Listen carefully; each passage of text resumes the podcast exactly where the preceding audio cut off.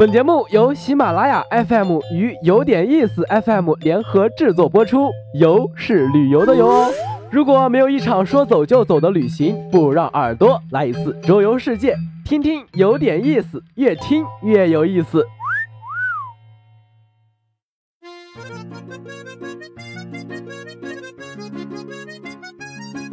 清晨的朱家角睡眼惺忪，打着哈欠，是一天中最安静的样子。河道两旁的商铺还没开张，来往的小船慢悠悠地摇着橹从景区北门进来。看不到扎堆的游人，倒是常有不怕人的懒猫倚在路边，眯着眼睛接收一路的爱抚眼神。靠近北门的客职园又叫马家花园，旧宅门面看上去平凡无奇。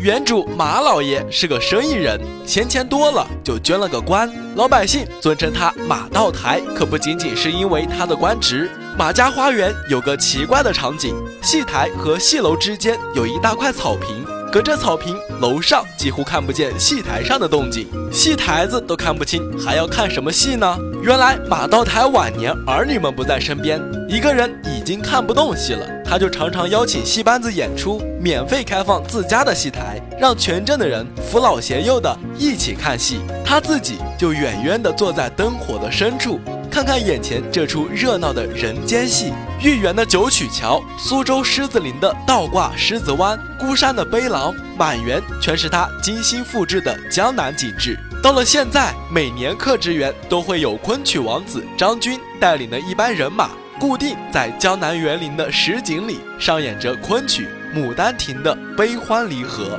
昆曲还没唱完，水月堂的演出开始了。在谭盾一手打造的音乐空间里，流水成了主角。屋子里引入河水，观众围坐的一池水面，那就是水月堂的舞台。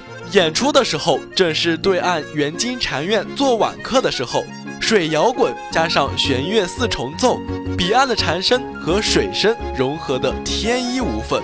在水月堂里，流水是乐器，聆听一曲《水上人间》，对音乐又有了不同的理解。走在放生桥上，耳边还有水的余韵，阿婆粽的香气倒是一下子勾出了馋虫。清蒸白水鱼、棒肉豆腐煲、炒螺丝，最新鲜的美食尝个遍，才算没有辜负水乡的大好春光。